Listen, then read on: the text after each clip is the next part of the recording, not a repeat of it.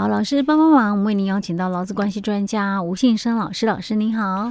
嘉惠你好，听众朋友大家好。好，所以我们今天继续来谈那个律师考试的题目，对不对？哎，对。我们今天要谈的这个例子是怎样，跟哎。生病劳保有关的哦，是跟劳保有关哎，对，不是跟请假有关哦。哎，没有，这个是跟劳保给付有关的哦。那我们来看一下这到底是什么样的一个状况哈。嘿，嗯，那他谈到了哈，就是说这个员工哦，他从八十七年哦就受雇在这一家公司，由公司哦为投保单位哦参加我们的这个劳保。是。那之后他在一百年的时候，因为疾病住院治疗了两个月之后哦，那在八月一号哦。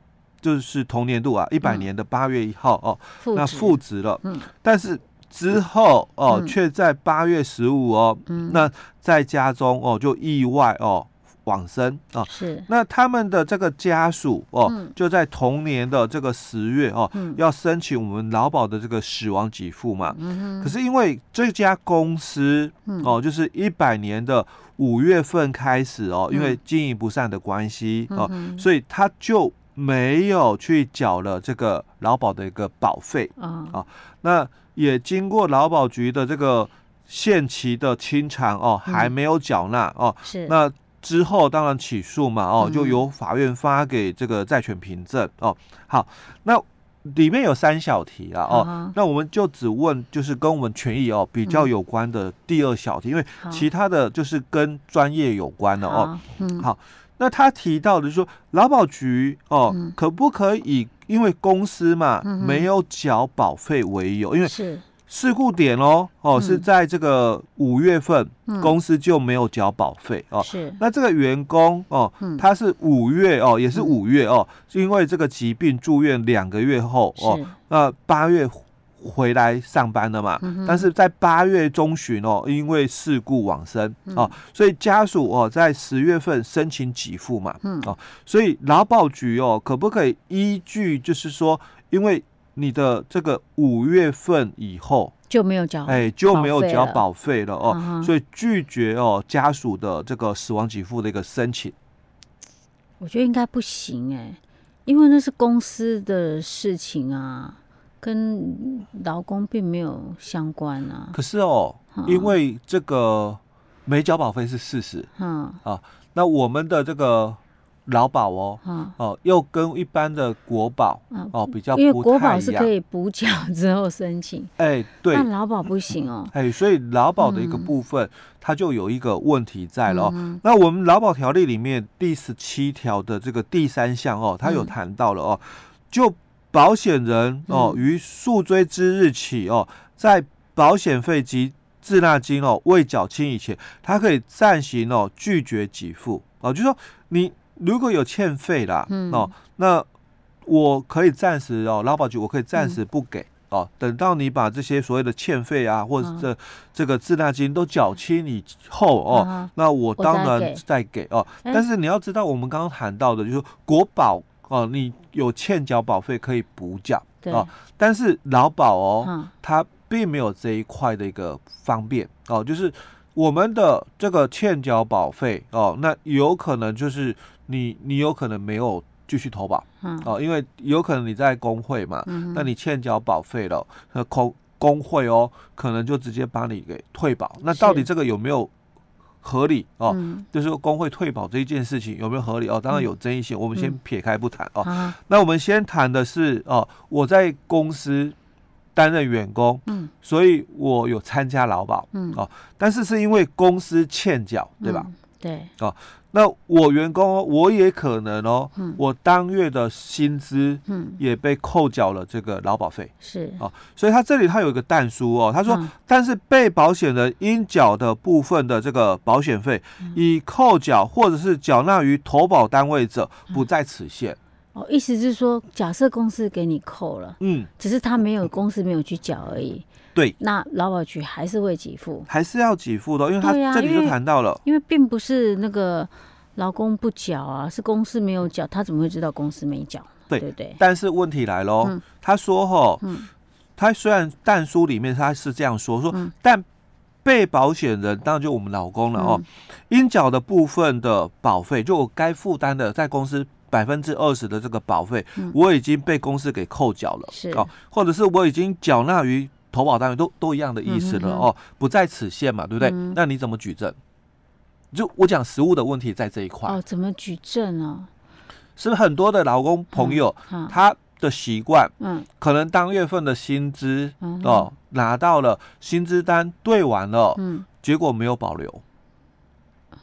这不是很正常的事？因为钱领到了没错了嘛。啊、好，那就这个薪资单应该可以尽量不保留就不保留，嗯、免得留下证据是吗？嗯哼。哦，所以这个是实务上常常会有的，因为有些的这个老公，因为他怕就是说，哎、嗯，薪资哦可能被人家知道什么的。那老师，你讲那种是比如说领现金的啦，嗯，对不对？可是像我们这种转账的，就是。一翻两瞪眼哦，我上个月领这个钱，这个月也差不多领这个钱，就表示有被扣，而且我们都没有加班的啊，就很清楚了嘛。所以我根本就是刷我的本子就清楚，嗯、因为我是月薪很固定的嘛。嗯、那我我就刷本子就知道，其实那个扣缴就是扣缴多少嘛，嗯、扣一扣就当月份应领薪资嘛。嗯、所以我可能我的这个薪资单，嗯，是不是？也没保留了，哦，但是你要知道，你要去主张这一段哦，不是我们嘴巴说说，所以我们还要劳工还要自己举证哦。哎，你你要证明说你应缴的部分已经被公司给扣过了，嗯、那除非说当然公司愿意帮你再补证明嘛，嗯、因为毕竟他。也给你扣的是事实是哦，可是他都能够欠缴那么几个月，我看他也不会补证明给你。哎，有可能、啊，搞不好老板都老跑。有可能是这个问题的哦。那所以有时候老公朋友自己就要知道、嗯、哦，就是说，所以老师你的意思说，假设那个公司有给我们那个薪资单，嗯，或者是那个薪水袋，对，那个要留下来，起码要留个一年要吧？哎，最好就是因为我我在实物上的一个。处理啦，啊、我有看过是人家保留二十五年的资料的，是哈、哦，天哪，还真会保存哎，当然没有很完整，但只漏了几个月的、嗯、哦。那这个是我可是我们一般劳工的话，大概保存多久比较保险一点？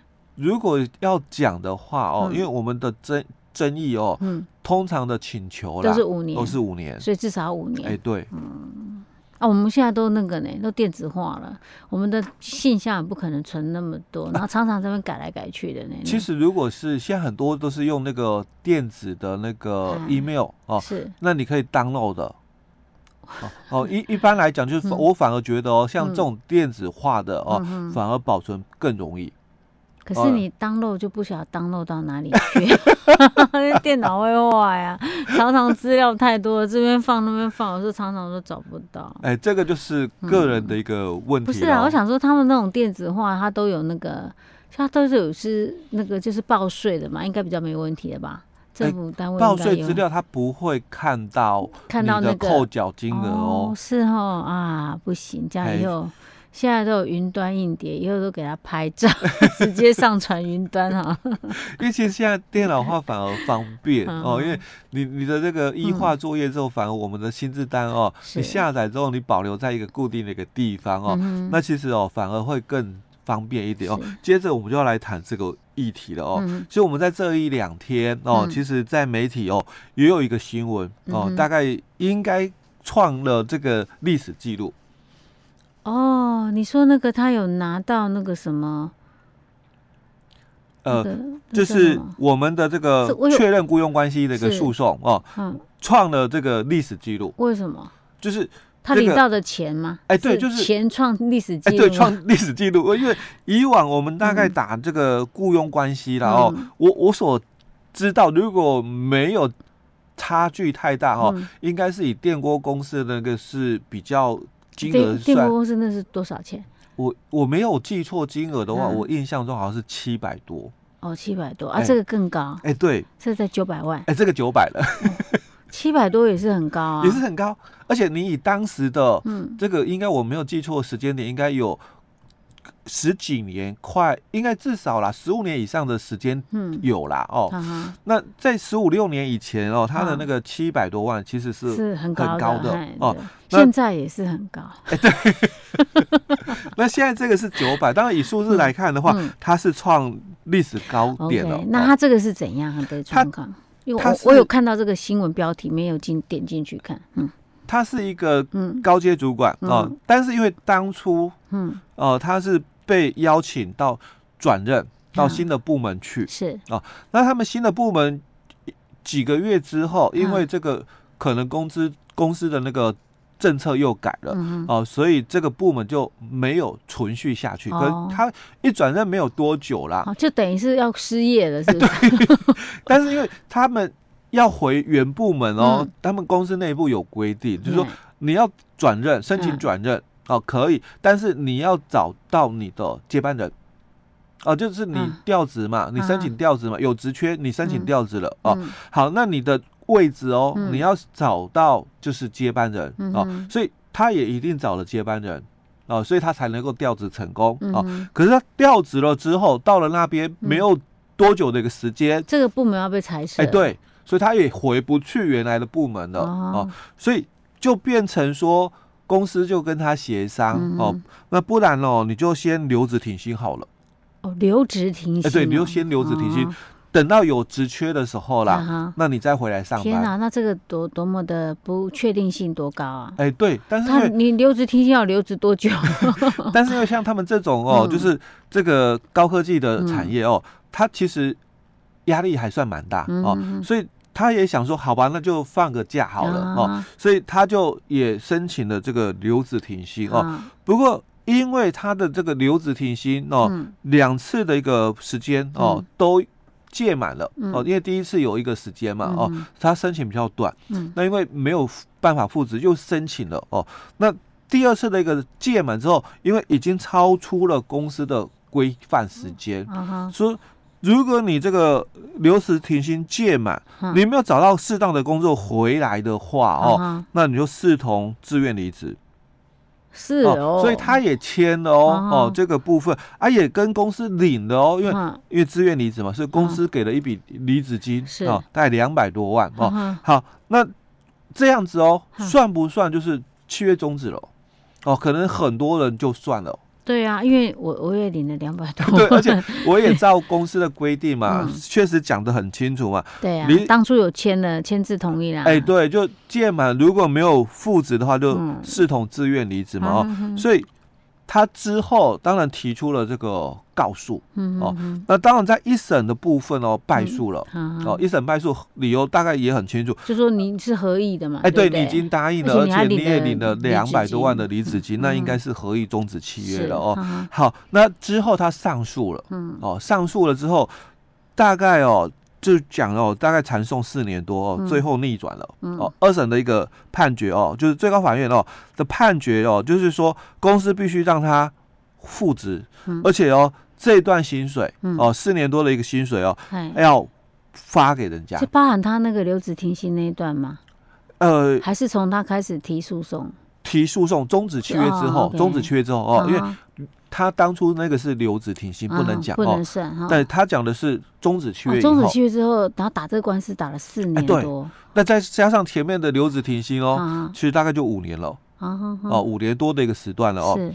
好，那为什么会有翻盘哦？那其实最主要的一个因素哦，也是在我们今年哦一直在讨。谈论的哦，嗯、就是说解雇最后手段原则的一个概念哦。哦当然，这个概念哦，我也一直强调，这个是依据就是在我们宪法工作权的一个保护里面哦。嗯、所以在这个案件里面哦，呃，最高法院的一个逆转哦，嗯、最主要也是在这一段。他说哦，这个公司啊哦，嗯、虽然有规定，就是说留职停薪期满的员工如果没有寻找到适当的一个职位，嗯、那就视同自愿离职哦。嗯、那法官就提到了这一段有问题哦，你违反了宪法的保障这个工作权的一个问题。嗯，那对劳工也显示公平，因为在今年的劳动事件法，他也特别去强调了，就是弱势的劳工在这个契约的一个谈判上哦，他是比较弱势哦，是，所以可能他会因为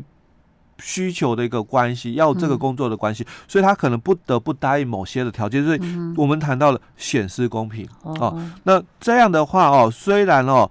员工哦，事前哦已经知道，而且签字同意，嗯、那这个规定哦还是无效。哦哦，所以这个是在这个最高法院的一个法官哦，嗯、他最主要的一个判决的一个重点在这一段，嗯、那也是很符合了。其实，在我们今年劳动事件法里面，他的这个解雇最后手段原则的一个部分。而且，我觉得这家公司规定的好奇怪，留职停薪到期，员工没有寻到适当职位，啊，我员工还要自己去寻适当职位，你随便公司一句话就说我没有适当职位给你，那就没有适当职位啦，对不对？嗯，难不成我自己员工都还可以去生出一个职位来吗？嗯，所以他这个规定真的本来就是不合理，就是他没有符合现在那个部分，嗯、可能在当时可能是可以啊，嗯、但是其实虽然我在节目里面也一直分享，就你两个工具一定要有，一个是劳动契约，嗯、一个是工作规则哦，是。但是旧的东西哦，嗯、到了。不一样的时代环境哦，嗯、可能旧的一个约定哦就无效了。哎，对，没错。所以你要企业也是要实时去检视一下您的工作规则到底符不符合现行法令的规定，是是，啊，不然你写了也没用啊。哎，对，没错。OK，好，老师，我们今天讲到这里。好。